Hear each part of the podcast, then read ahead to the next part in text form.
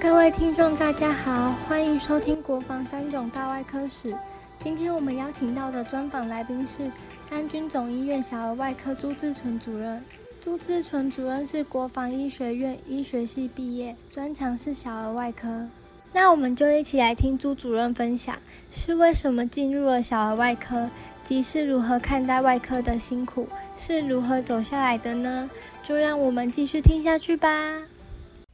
小儿外科是做到十八岁，十八岁的话，也就是说这个领域里面啊，有从一公斤不到的到一百公斤，但是我们小儿外科也是跟各科都会有互相重叠的地方。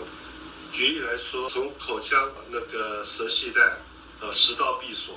那食道的重建未发展的相当成气候，在国际小外科医学会上面也是做的相当出色。呃，我们这边当然还有很多不足的地方，但是因为限于现在出生率降低、病例数降低，呃，至少我们现在小儿外科郭史明是那个肝脏移植也可以做得相当好了。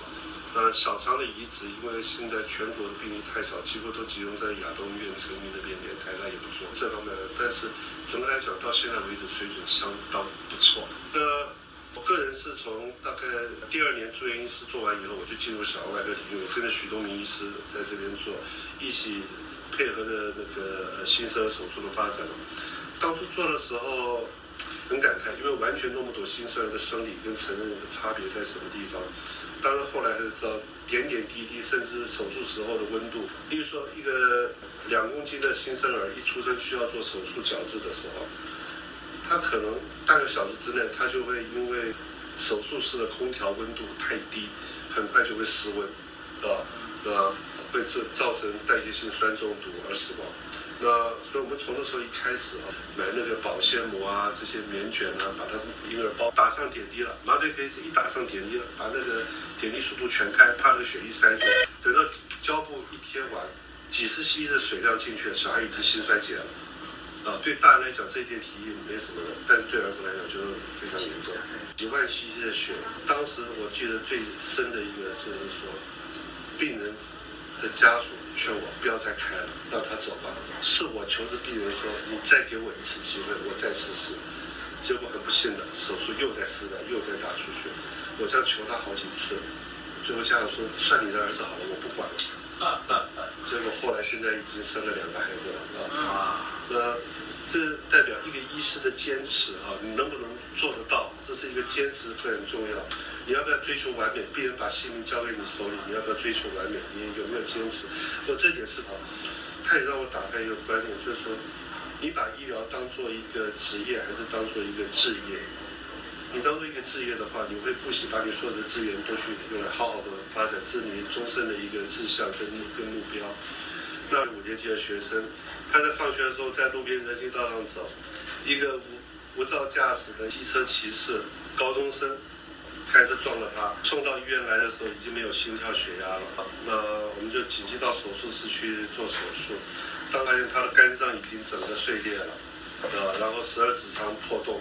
啊，那胰脏碎裂，当时根本没有办法止血，整个肝脏已经碎裂了，所以当时就是把大量的那个纱布块塞到他的肚子去，把他硬关起来，压迫二十四小时后再打开，再来止血，结果一样不行啊。那这不但是出血，而且有肠破裂，是在后腹腔的，应该是十二指肠的第二部分，非常难处理。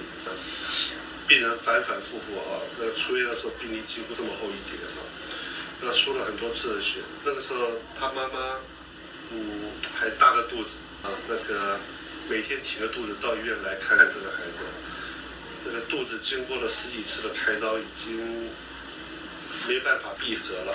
那个时候文工来，我还特别找文工来帮忙看看，文工看了摇摇头，尽量吧，啊。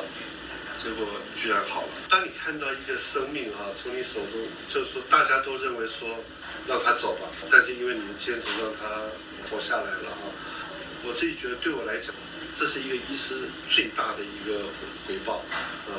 其实不瞒你说，他现在每年过年都会给我带盒水过来啊，在过年过节还都会来看我这生的孩子啊。没有我。就没有现在的他，但是没有他也不会有现在的我。其实医师也不断的在病人身上学习东西。我们就从这边讲，就是说当医师只要有一线希望，我就绝不放弃。那个时候真的我还记得，我在加护病房外面求他妈妈，你再给我一次机会，让我再看他一次。我想很少医师会求病人说你再给我一次机会，都是病人求他你再给他一次机会。那经过了无数次的手术，那就是成功了。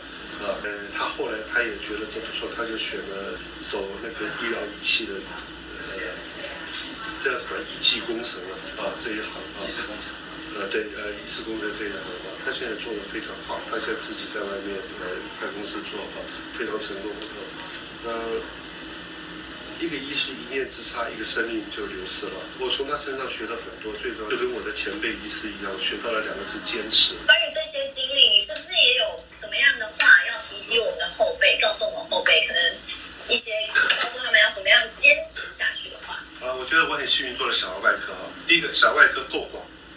的，它是跨系统的，这个它也够深，它从几百公克到一百公斤的病人也通通有。但是最重要的一点是，它是一个你现在看得到 future potential，它是一个未开发的一个领地。我对我当时来说，呃，大家都在摸索，这个时候就跟美国一个开了一扇门，你们可以到大西部去拓荒，你不知道前面是是什么，但是给你了无限的希望。当初一个小孩子，那刚刚出生很无助，然后有这个机会跟你结缘，然后你你帮助了他，然后他将来就是因为你的关系，他选择了要做医疗这个领域，有三个病人，这是在别的科没有办法体验得到的。就病人来找你，当初一出生的小 baby，呃，你抱在怀里，你试着帮他喂奶，开玩笑，你试着帮他喂奶的。我老婆有时候怪我，我们家自己孩子你都没有喂，医院，医院帮他开玩笑，看他能不能喝奶啊，看他喝的进。这些孩子将来长大居然想当医师，还还请我帮他们写他们推荐信，这可能是当医师最愉快的一件事情，就最有成就感。对，可能很多医师一辈子都没想到来找我。就有点说，他把你当做一个他人生中很重要的一个长辈，嗯，这是一个小儿外科医师所没办法取代的。嗯，我很喜欢 Dr. Noonan 的一本书，叫做《器官神话》，他写一本科普的美国的一个书。他是个小儿外科医师，我看书，我觉得啊，他好多心理路程啊，跟我好像。嗯，从小看着小孩长大，怎么样去那个。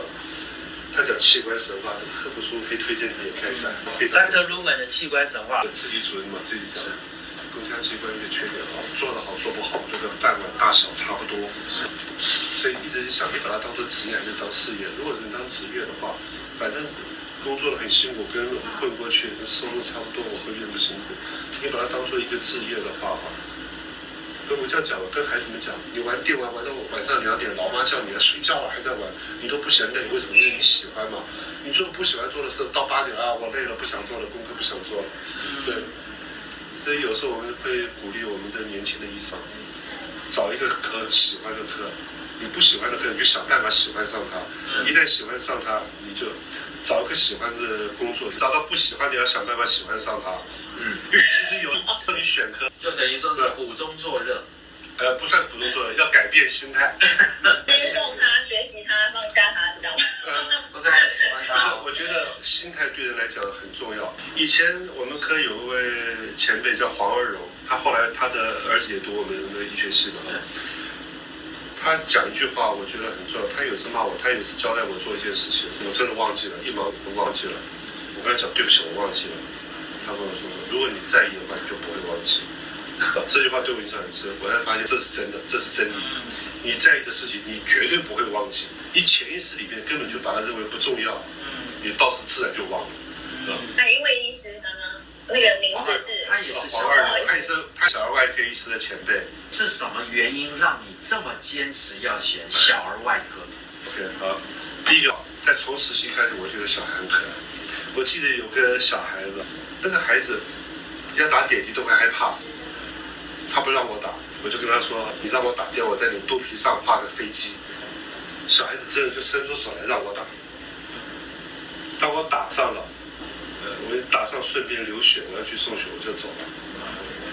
就他妈妈追出来，你答应他的要给他画个飞机，你没有画，我就跑到房间去把肚子切了，在肚皮上画个飞机，他就很高兴看着。你想，一个小孩他可以为了一个承诺，可以去这样接受。我是觉得这很可爱，这跟成人世界的勾心斗角啦、这计较，这完全不一样。那我是觉得儿童我看得到希望。我在医院里面，我最不愿意见到的，当然可能对很多医生来讲，他们的感受会不一样的。老年，尤其是癌症的病人，那以当时的技术，我其实我当初还想做的一个是神经内科，但是当时的神经内科没有什么好的药物治疗，只能诊断不能治疗很多疾病。我觉得很多都会让你看不到希望，但是儿童是你就完全看得到希望的。他本来会完全不一样的路，但是因为你的介入，他可以成长，他可以活下来，可以过正常的生活。